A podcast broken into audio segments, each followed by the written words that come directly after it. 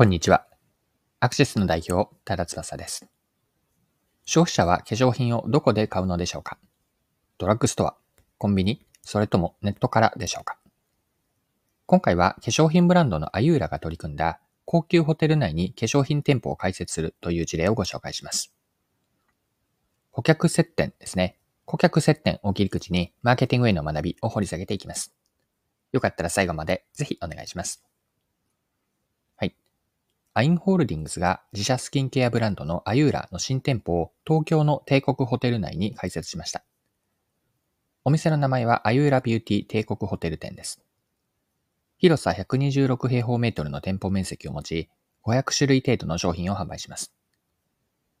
他社の化粧品ブランドの商品も一部扱うようです。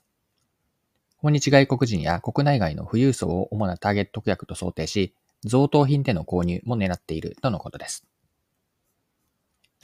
それではこの事例について、マーケティングへの視点から、マーケティングの視点から学びについて掘り下げていきましょう。化粧品が売っている場所というのは、通常は実店舗であれば、ドラッグストアとかコンビニ、百貨店などで、またネット販売も盛んです。あゆらは新しい店舗を都内の帝国ホテルという高級ホテル内に出しました。高級ホテルには国内外から富裕層が宿泊をしに来るので、あゆらの理想的なターゲット顧客ターゲットの顧客に一致します。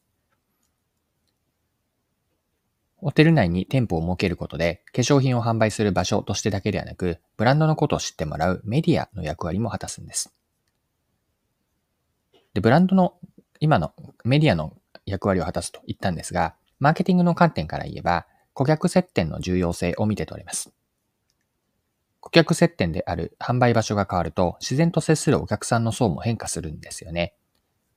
帝国ホテルという非日常的な場所にいることで、人はリラックス状態になり、楽しみとか開放感、気持ちの高ぶりなどの普段とは違う心理状態になって、おのずと行動にも影響を及ぼします。ホテル滞在時という非日常的な状況が普段とは異なる消費行動を促し、使うお金が増えたりとか、また自分自身だけでのためだけではなく、贈り物として買うこともあるでしょう。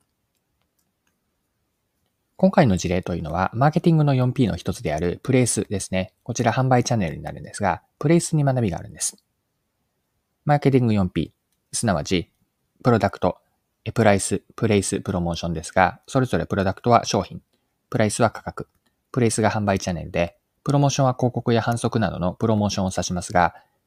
この 4P というのはマーケティングの基本的なフレームワークで、マーケティングを組み立てるための基本要素になります。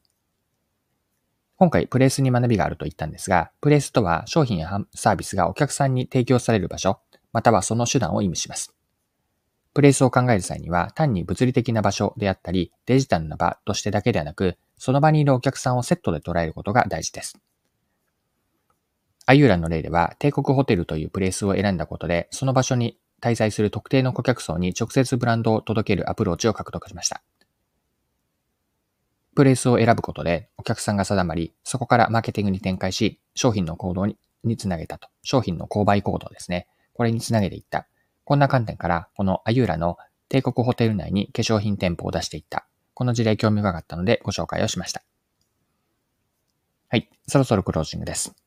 今回は化粧品ブランドのアユーラの事例から学べることについて見てきました。最後に学びのポイントを振り返ってまとめておきましょう。今回キーワードを顧客接点と設定しました。顧客接点を変化させる。顧客接点が変わるということは、すなわちお客さん層の変化をもたらします。